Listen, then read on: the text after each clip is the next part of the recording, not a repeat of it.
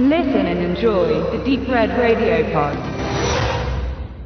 Wir möchten euch heute über den Film Mega Time Squad von Tim Van Dammen erzählen, den wir gerade geschaut haben, der Benedikt und ich. Benedikt ist an meiner Seite. Der Film kommt von Pandastorm Pictures in Deutschland auf VHS-Edition raus, wie wir das schon bei Summer of 84 genießen durften. Wir standen auch mit dem Label im direkten Kontakt und auch mit dem Regisseur kurz.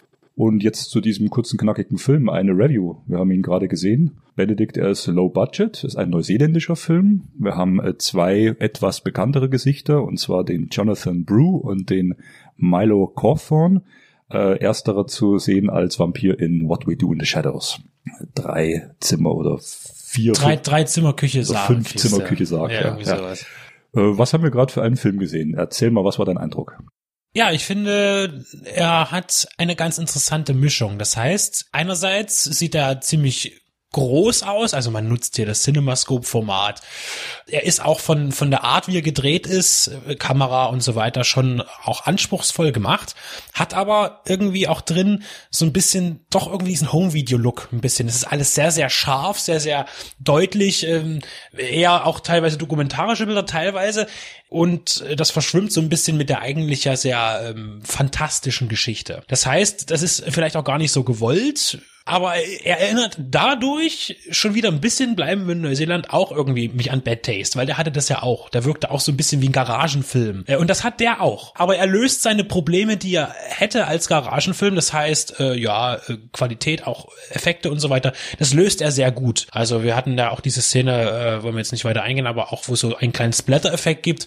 Klar war das Geld dafür jetzt nicht unbedingt da, aber man hat es gut gelöst. Das heißt, auf jeden Fall hat das Produktionsteam und auch der Regisseur da gewusst, was sie zeigen können und was nicht und haben es qualitativ gut gelöst. Ähm, was inhaltlich noch angeht, also wollen wir vielleicht irgendwie, es ist ja ein bisschen so eine Zeitreisegeschichte, es ist, es ist eine ulkige, ein Ulk-Film. Es ist eine Komödie mit einem, einem leichten Sci-Fi-Einschlag und Zeitreise, ein Zeitreisearmband, so ein bisschen Gremlin-mäßig von einem chinesischen Gebrauchtwarenhändler. Es gibt eine kleine Gangstergeschichte. Es gibt da also irgendwie so einen Gangsterboss, der eher aussieht wie der Nachbar, der samstags die Einfahrt äh, sprüht hier irgendwie. Also, ah, das ist ganz wichtig. Lass uns mal auf diese kurzen Einflüsse eingehen. Also Zeitreisen, wie du gesagt hast, ist ja auch ein beliebtes Fantasy-Thema. Das hat, wenn ich jetzt so länger drüber nachdenke, ich will das jetzt nicht mit Looper vergleichen, aber es hat so ein bisschen so einen Looper-Touch, ganz mhm. kurz mit drin, der aber nicht sehr äh, dramatisch ernsthaft ausgebaut Nein. wird, sondern, sondern eher als nette Floskel sich immer wiederholt.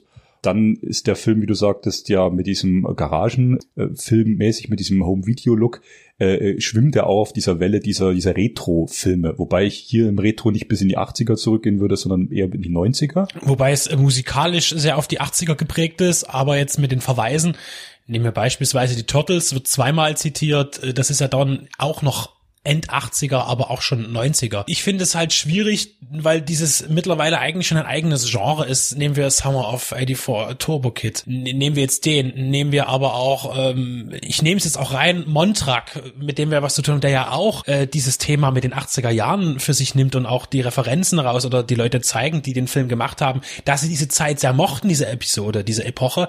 Das wird langsam zu viel. Also es, es, es sollte jetzt langsam abklingen, damit es nicht mehr peinlich wirkt. Das heißt, der Film ist noch sehr grenzwertig dran, wobei er es nicht immer komplett auslebt, weil zwischendurch, man muss zugeben, der Film hat so eine halbe Stunde, der geht schon sehr kurz, um bei 80 Minuten, aber er hat die mittlere halbe Stunde, ist dann doch ein bisschen ermüdend, weil der Film fängt aber eigentlich ziemlich geil an. Ich glaube, wir haben die erste Viertelstunde haben wir viel gelacht, auch, auch zu Recht, berechtigt gelacht, nicht über den Film, sondern mit dem Film, weil der teilweise echt skurrile Charaktere an den Tag legt, gerade bei den den Gangstern äh, gibt's dann alle Stereotypen, äh, aber hervorragend gemacht ähm, ja, funktioniert gut. Aber kompakt und straff. Genau, richtig. Und diese Straffheit, diese, dieses Zusammengedampfen dieser ganzen Geschichte, wo du schon sagtest, Mensch, wenn das jetzt so weitergeht, dann ist das eine super Sache, äh, kann er leider nicht halten, das Tempo. Also da wird er dann ein bisschen schwach. Wir hatten das Gefühl, es wurde noch in den Raum geworfen, dass man vielleicht versucht hat, den Film ein bisschen zu strecken für Festivals, also dass man auf eine Langfilm-Spielzeit kommt, ist ja, was man öfter mal erlebt,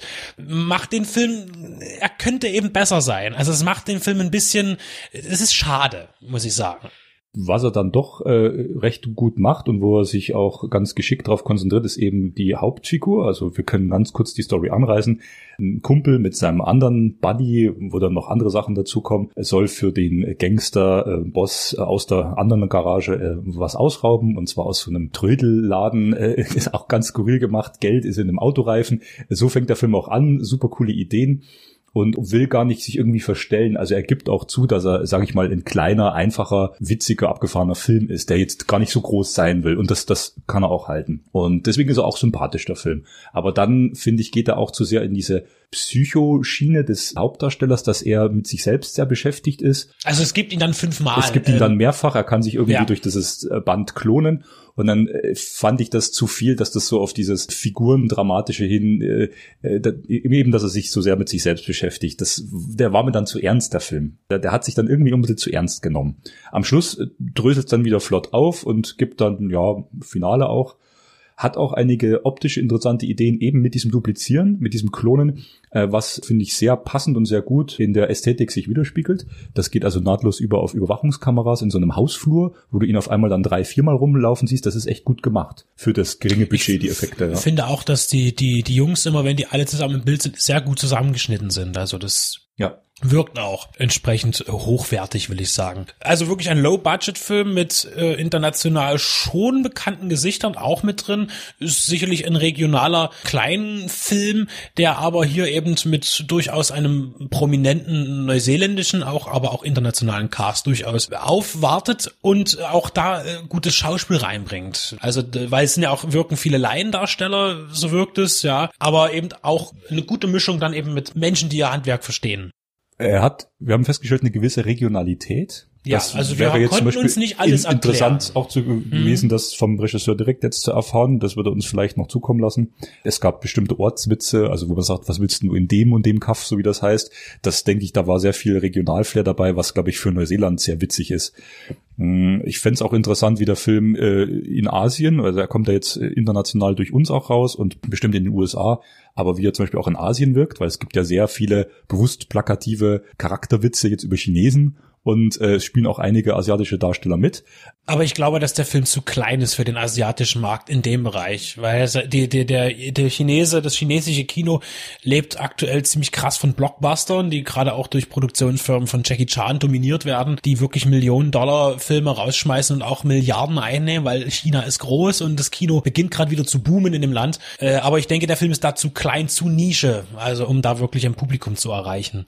Vielleicht als Zwischenfazit. Also er ist ein kleiner Film, so vergleichbar wie What We Do in the Shadows, aber definitiv nicht auf der, auf der Qualität. Also nicht so originell, kann das auch nicht so halten, diese Stimmung. Er wackelt immer mal wieder ein bisschen. Es ist ein, ja, nicht bös gemeint, aber so ein guter Festivalfüller, finde ich. Ja, eben äh, die erste Viertelstunde, die wirklich humoresk ist und auch das Drehbuch wirklich aller, aller eine Minute mit einem guten Gag kommt, äh, kann eben über die ganze Laufzeit nicht gehalten werden, leider. Äh, das ist aber dennoch, darf man den Film kennenlernen, aber es reicht halt auch zum einmal sehen, ja, und dann darf man sich natürlich entscheiden, ob man zum Beispiel äh, als Sammler dann diese Retro VHS Edition haben möchte, ich würde, der Film wird ja auch anders aufgelegt werden als Amaray. Und da ist eben die Frage, lohnt sich der Kauf jetzt gleich so groß? Aber die Sammler, denen ist es eh egal. Auf jeden Fall kann man reinschauen, weil Neuseeland, das ist mir aufgefallen, da sieht man jetzt nicht so viel. Ich nicht, also ich kenne mich mit dem neuseeländischen Kino eigentlich gar nicht aus. Wir haben neulich über den Tod von Geoff Murphy gesprochen. Äh, das sind so Sachen, man kennt ja irgendwie nur Peter Jackson. so, wenn man jetzt ganz böse ist als, als ich, wahrscheinlich kommt jetzt irgendeiner und sagt, was, ich kenne 50, sofort 50 neuseelische Regisseure aufzählen, aber ich kann es nicht und ich bin da auch nicht drin. Äh, deshalb ist es interessant auch für mich eben dieses Kino zu sehen, denn es ist ähnlich wie das australische Genre-Kino auch. Es hat einen eigenen Reiz. Also das heißt, da ist irgendwas drin, was definitiv nicht amerikanisch wirkt, was nicht europäisch wirkt. Das ist was anderes. Ich kann es nicht beschreiben, aber beim, wie die Filme gestaltet sind, obwohl das gar nicht so sehr auffällt, irgendwie habe ich immer ein Gefühl drin, das ist anders. Das ist einfach anders. Genauso wie auch Mad Max ein anderer Actionfilm war, ja. ja. weil er eben australisch war. Ich rede es auch von, von vielen Sachen. Crocodile Dundee, der ja auch eigentlich eine amerikanische Produktion war, aber doch sehr viele äh, australische Mitarbeiter hatte natürlich und der auch da gedreht wurde. Das sind alles Filme, die haben irgendwie eine ganz bestimmte Stimmung drin. Und das finde ich immer noch interessant. Das enträtsel ich noch bei mir selber, was es eigentlich ist. Vergiss nicht, wir haben auch Pimped gesehen, Hotline Festival. Da kam auch jetzt, oh, jetzt schlag mich aus Australien oder Neuseeland.